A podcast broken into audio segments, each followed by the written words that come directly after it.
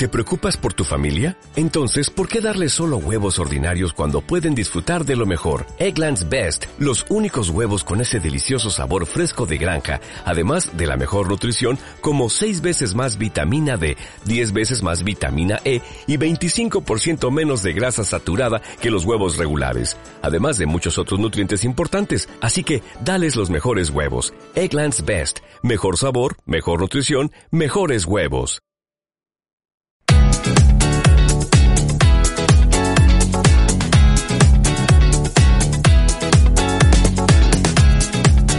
Muy buenos días y bienvenidos un día más al primer fichaje en CLM Activa Radio, tu radio más social, la más social de toda Castilla-La Mancha. No te lo vayan a contar.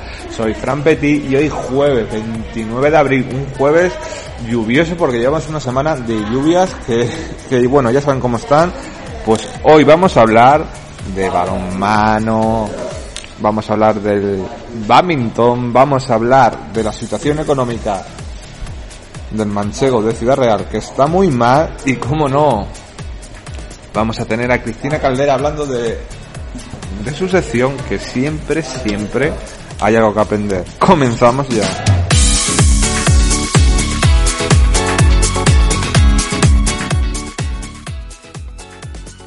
Y tenemos que comenzar, pues, cómo no, vamos a comenzar hablando de balonmano con nuestro director del primer fichaje, Jesús Valencia. No dilato más y le voy a dar paso a los micrófonos. Adelante, Jesús. Cuéntanos la última hora de nuestros equipos manchegos.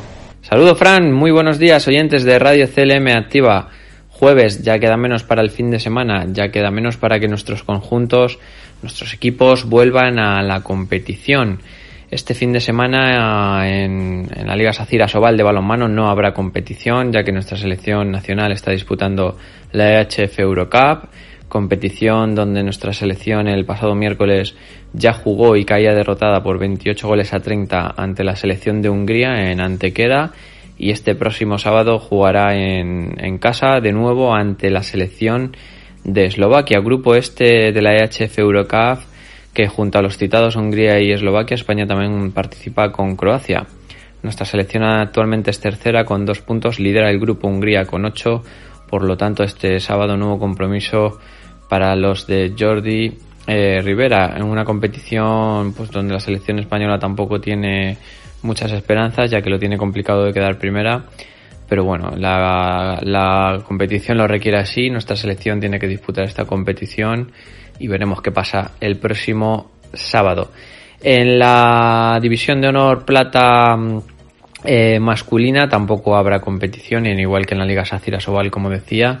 La Liga Sacira Sobal vuelve, vuelve el próximo miércoles con un, con un derby castellano-manchego. El derby que enfrentará a Coavit Balonmano Guadalajara ante Encarlosa Balonmano Cuenca.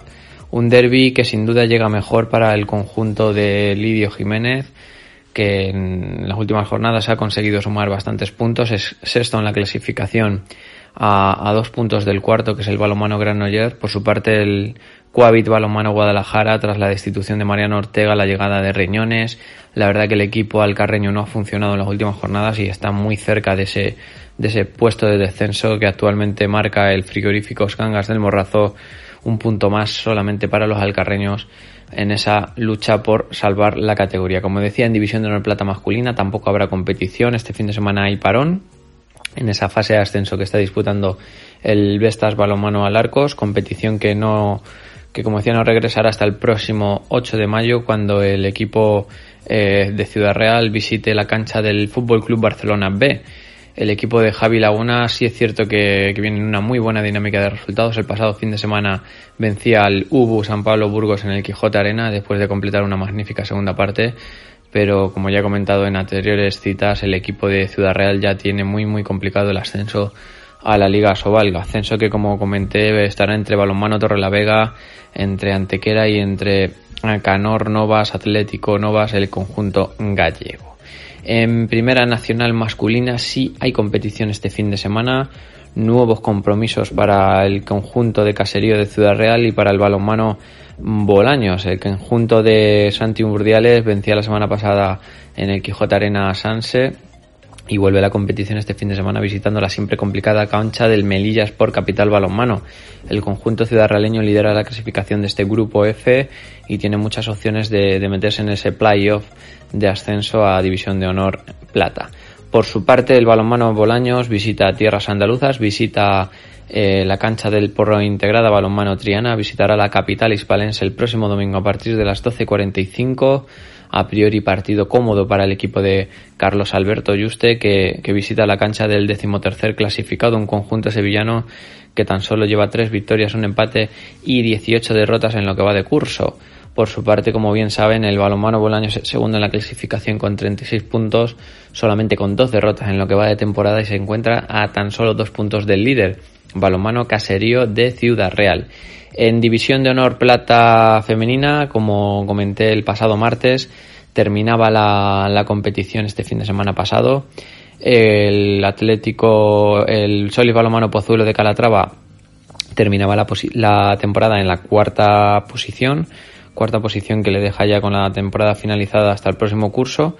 No así para el vino Doña Berenguela Balomano Bolaños, que terminaba la, la, liga en el primer puesto, un primer puesto que da derecho a jugar la fase de ascenso a la liga Reto Iberdrola. El conjunto bolañego conocía este, esta semana su rival, será el Gurpea Betionac, el conjunto navarro eh, que, que jugarán el próximo día 8 de mayo a partir de las 6 de la tarde, primero en tierras navarras, mientras que la vuelta de esa fase de ascenso será el próximo día 15 de mayo a partir de las 9 en el pabellón Macarena Aguilar. Las otras tres eliminatorias por el ascenso serán el Rodríguez Cleva contra el Grafo Mental La Rioja y el Balomano Sanse contra el Handball San Quince y la otra eliminatoria y última será la de Fundación Handball San Vicente, equipo catalán que recibirá al Lanzarote Zonamas, al equipo eh, canario. Por lo tanto, estos son los emparejamientos de esta fase de ascenso a la Liga Reto Iberdrola, máxima competición del balonmano femenino. Veremos si a partir del próximo 8 de mayo las pupilas de Juanmi Fernández eh, completan una muy buena fase de ascenso y logran ese ansiado ascenso. Muchas gracias Jesús y que tengas un excelente día y ya nos escuchamos mañana con la última, pues que va a ser la últimas noticias de la jornada en segunda B y tercera división cuando tenemos que pasar con Juanma, Juanma sí, Juanma, para hablarnos de su capítulo de badminton de esta semana. Ya saben que es muy interesante, cada día aprendes más y estoy deseoso de escucharlo. Vamos con el último capítulo de esta semana, no de este, porque Juanma va a estar aquí con nosotros siempre y vamos a escucharlo ya.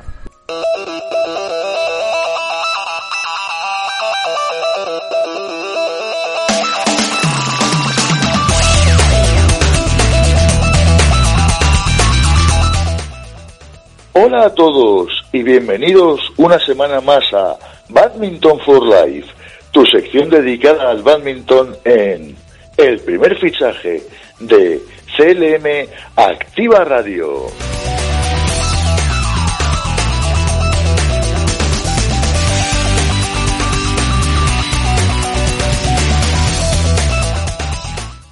Hoy os voy a hablar sobre la evolución que ha tenido y tiene el badminton en nuestro país.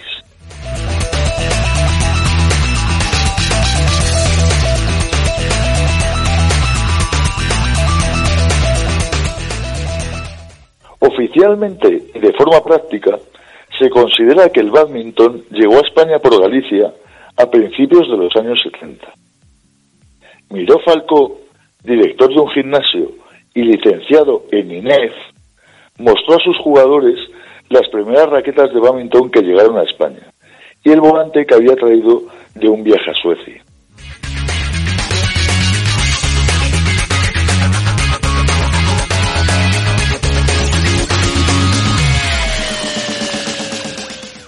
Meses más tarde, unos marineros ingleses que estaban atracados en el puerto de Vigo se pusieron en contacto con estos primeros practicantes, a los que les enseñaron las verdaderas reglas y a mejorar su juego.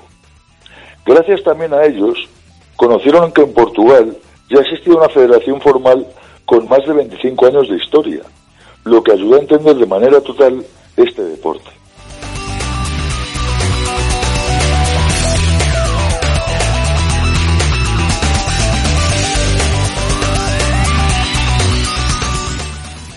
La Federación Española de Badminton, FESBA, es el máximo organismo nacional se fundó en 1985 y su primer presidente fue José Luis Villa Piñeiro. A lo largo de estos años solo ha habido tres presidentes, siendo todos de distintas comunidades autónomas. Aparte del ya citado Villa Piñeiro, estuvieron el madrileño Manuel Hernández, del año 1992 al año 2004, el andaluz David Cabello, del 2004 al 2020, y por último el vasco Andonia Zurmendi, que lo ostenta desde el año pasado,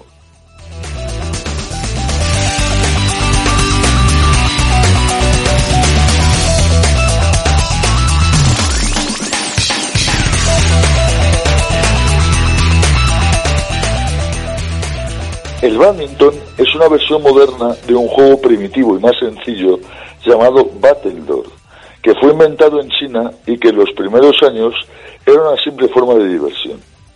Se practicaba con dos paletas de madera y una pelota. Esta fue modificada de manera que su vuelo fuera más lento.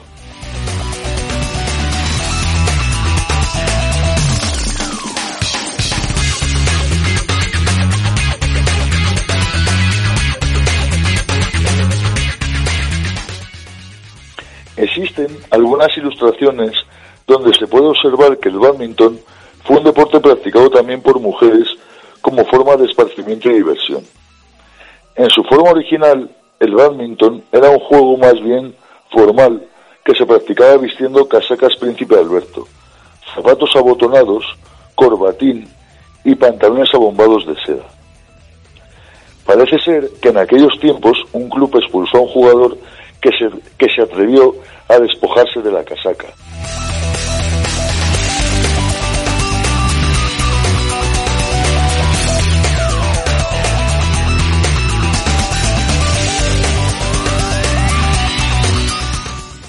El primer campeonato de España se disputó en Valladolid en 1982. David Serrano es uno de los jugadores más ilustres que ha dado el badminton español hasta el momento consiguiendo siete campeonatos de España consecutivos entre 1990 y 1996. Además, fue el primer jugador de badminton español en participar en unos Juegos Olímpicos en Barcelona en 1992, junto a Esther.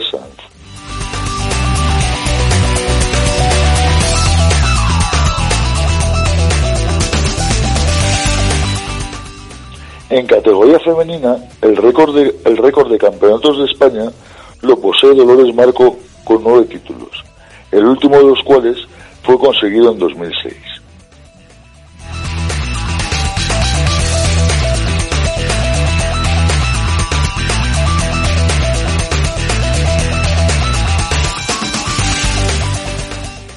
El nivel del badminton español cada vez es más alto y en los últimos años ya se han conseguido algunos resultados importantes a nivel internacional. En los Mundiales de Birmingham en 2003, Sergio Llopis y José Antonio Crespo consiguieron clasificarse para octavos de final de dobles masculino. Al año siguiente lograron participar en los Juegos Olímpicos de Atenas. También en competiciones por, por equipos, España ha logrado en los últimos años resultados nunca antes cosechados.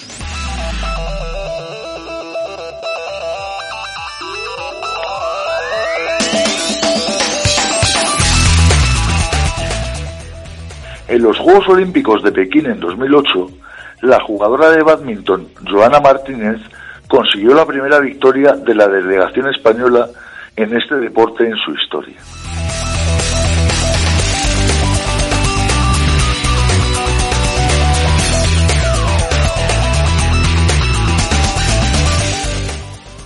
En la actualidad hay infinidades de clubes en todas las comunidades autónomas de nuestro país y a su vez en distintas ciudades y pueblos, lo que hace que el badminton cada vez vaya cogiendo más y más popularidad.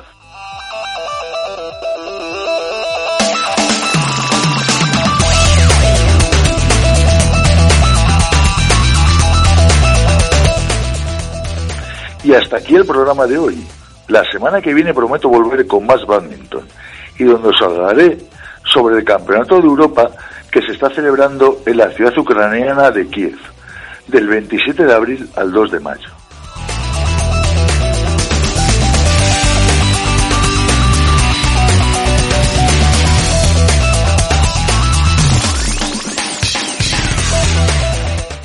Hasta la semana que viene y recuerda, el badminton puede formar parte de tu vida.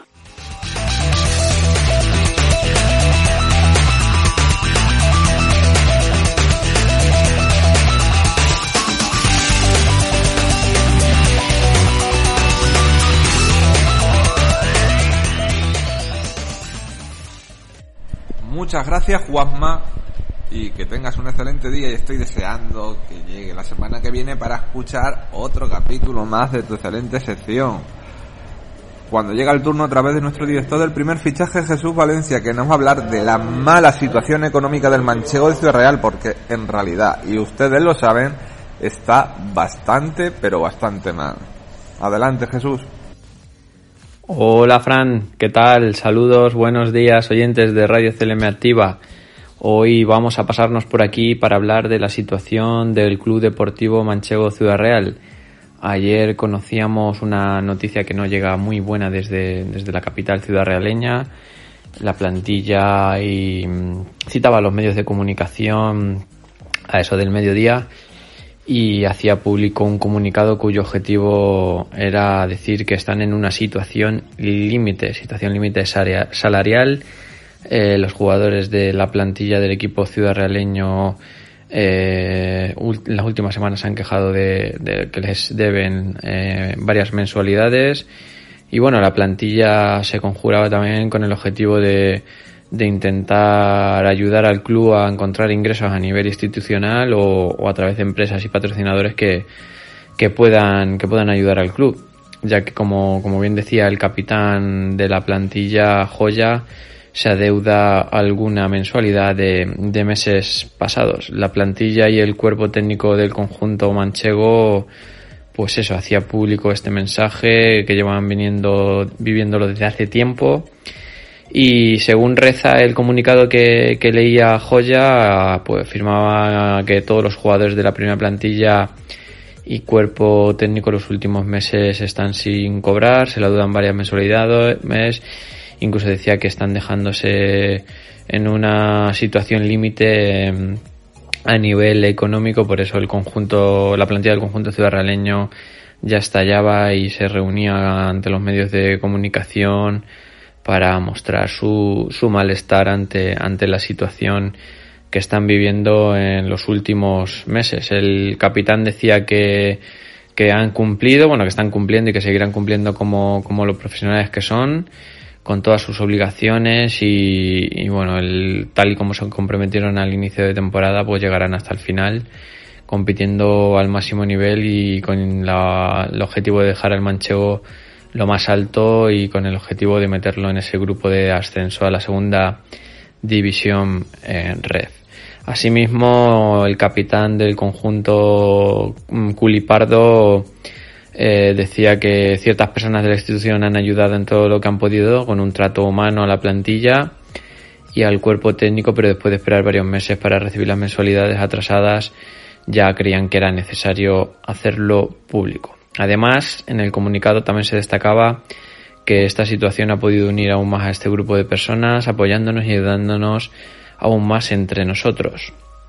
El conjunto ciudad realeño está en ese grupo de repesca de ascenso a la segunda división REF. Actualmente es tercero tras Guadalajara y Club Deportivo Tarancón. Y, bueno, todavía tiene opciones, es complicado. Este próximo fin de semana juega en casa ante Villacañas y la última semana, la última jornada, viajará a tierras alcarreñas para medirse en el Pedro Escartín al, Deportivo Guadalajara. Por lo tanto, esta es la situación que, tenemos en, en el conjunto ciudad realeño, en el conjunto presidido por Pascual Pérez y bueno, veremos cómo se resuelve esta situación en, los próximos en los próximos días. Una pena Jesús que unos directivos tan malos, para mí, para mi parecer, claro está, queridísimos oyentes, luego cada uno que saque sus propias conclusiones, tengan al equipo como lo tienen cuando este año están en una racha muy buena, pero a ver los hilos y es lo que hay como eso solemos decir aquí en Castilla-La Mancha. Y ahora vamos ya para finalizar el programa de hoy con Cristina Caldera, que nos viene a contar hoy, ya lo saben, pues siempre algo que nos va a hacer que pensemos, que analicemos y que después saquemos nuestras propias conclusiones. Buenos días, bueno, eh, nada nuevo. Eh, volvemos otra vez a repetir la misma historia. El BSR Portollano vuelve a perder. En el partido del sábado entre el Salto Veravera y, nos, y el BSR Portollano en San Sebastián, sí que es verdad que bueno, íbamos con la mentalidad de vamos a hacer un partido rápido en el que se pare lo menos posible para, obviamente, salir lo antes posible, no para volver a casa porque nos esperaba un viaje de muchas horas. Y bueno, sí que es verdad que el cansancio estaba acumulado porque al final nos pasamos toda la noche del viernes al sábado en autobús. Llegamos allá a las 8 de la mañana y ya no es hora para dormir porque al final pierdes el día y luego por la noche no descansas porque estabas durmiendo todo el día. Entonces obviamente el cansancio pues estaba acumulado, pero por supuesto no es ninguna excusa. Eh, no empezamos bien, no sé qué nos pasa al empezar un partido, no nos encontramos nunca cómodos, estamos que no sabemos qué hacer, dónde colocarnos, etcétera. Sí que es verdad que conforme iba eh, avanzando el partido eh, nos íbamos metiendo más. De hecho nos pusimos a cuatro puntos justo antes de terminar el primer cuarto. Pero hay una cosa que no he entendido. Yo, bueno, por supuesto, le hice saber a mi equipo. Y es que cuando, no sé vosotros qué pensáis, ¿no? Pero cuando vas a cuatro puntos del rival, sea arriba o abajo, me es indiferente. Creo que la estructura básicamente del equipo se tiene que mantener. Bueno, eh, mi entrenador no lo ve así y cogió y hizo el cambio del quinteto entero. Y creo que eso fue un fallo garrafal porque íbamos a cuatro y de repente pues se volvieron a ir muchísimo. ¿Se podía llegar a alcanzarles? Sí, obviamente, pero ellos no le iban a poner nada fácil, iban a luchar y a pelear con uñas y dientes, mm, más todavía porque querían la victoria, obviamente. Pero creo que para mí eso fue lo peor del partido. Obviamente es el que manda y hay que obedecer y hacerle caso, pero para mí creo que fue lo más importante, porque luego no hasta que vuelves a entrar no al partido vienes de banquillo tienes que entrar empezar otra vez a jugar y demás creo que es importante que se mantenga la estructura porque bueno al final si cambias a una o dos personas la estructura se mantiene y puede seguir con el mismo ritmo porque se adaptan enseguida, pero cuando cambias el quitendo entero que viene de estar parado hasta que cogen ritmo cuesta mucho. Entonces ellos obviamente no hicieron ese cambio y lo aprovecharon al máximo nuestro error. Y se nos fueron. Eh, en el tercer cuarto sí que es verdad que no entramos mal. Luego no sé qué pasó.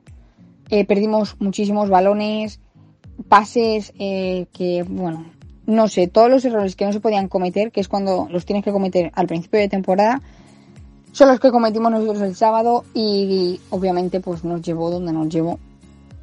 Creo que no sé exactamente de, cuánto perdimos, pero para mí no fue un buen partido a nivel ni individual ni de equipo. Cometimos errores, pues eso, que, que no se pueden cometer a estas alturas que estamos ya finalizando la temporada. Y bueno, eh, queda pues pensar en el siguiente, que es contra la Lega Basket este fin de semana en Santiago Cañizares a las 5. Y esperemos que, bueno, ya que se incorpora otra vez un, un compañero que nos faltaba, un pivot puede ser importante para nosotros, ya que, bueno, al final es un punto alto y siempre nos beneficia, ¿no? Que, que esté esa persona en pista. Y si pueden estar los dos puntos altos, los dos pivots, pues mejor todavía. Y veremos a ver, a ver si podemos dar la sorpresa por fin y el golpe en la mesa. Creo que, ya no lo merecemos, de verdad que estamos luchando como nunca. Pero sí que es verdad que, bueno, una cosa no quita la otra y para mí hubo muchísimos errores que no podían haber ya a estas alturas el sábado y obviamente se merecían ganar quien ganó. Nosotros también, pero obviamente no hicimos buen partido y íbamos con las ansias de vamos a acabar rápido para irnos lo antes posible para, para casa y creo que obviamente eso no, no ayuda para nada. Pero bueno, al final es lo que hay, queda aprender de los errores y por supuesto pues intentar no volver a cometerlos porque de verdad que os digo que profesionalmente como hablo es duro, ¿eh? Ver ese partido de perdernos en mitad del partido, de qué hacemos, qué no hacemos, nos agobiamos porque nos hicieron un poco de presión y ya es como socorro, ya me, me están pitando bastante rato ya, 8 segundos porque no paso de campo. En fin, eh, creo que eso tenemos que mejorarlo ya. No hay tiempo de ración y tiene que ser muy muy rápido, como ya os digo, porque es que quedan dos partidos para finalizar la temporada. ¿Y se puede permanecer todavía? Bueno, pues si ganamos los dos que nos quedan en casa con más puntos de los que ellos nos ganaron en la suya, sí. Pero está complicado, pero bueno, daremos todo de, de nosotros en estos dos últimos partidos. Muchas gracias Cristina y queridísimos oyentes, llegamos al final del programa de hoy, que tengan un excelente día, que terminen el día maravillosamente como siempre les deseamos y les esperamos mañana aquí en CLM Activa Radio, escuchen el primer fichaje, hasta mañana. Ya que vienes hasta aquí, llévame lejos de mí.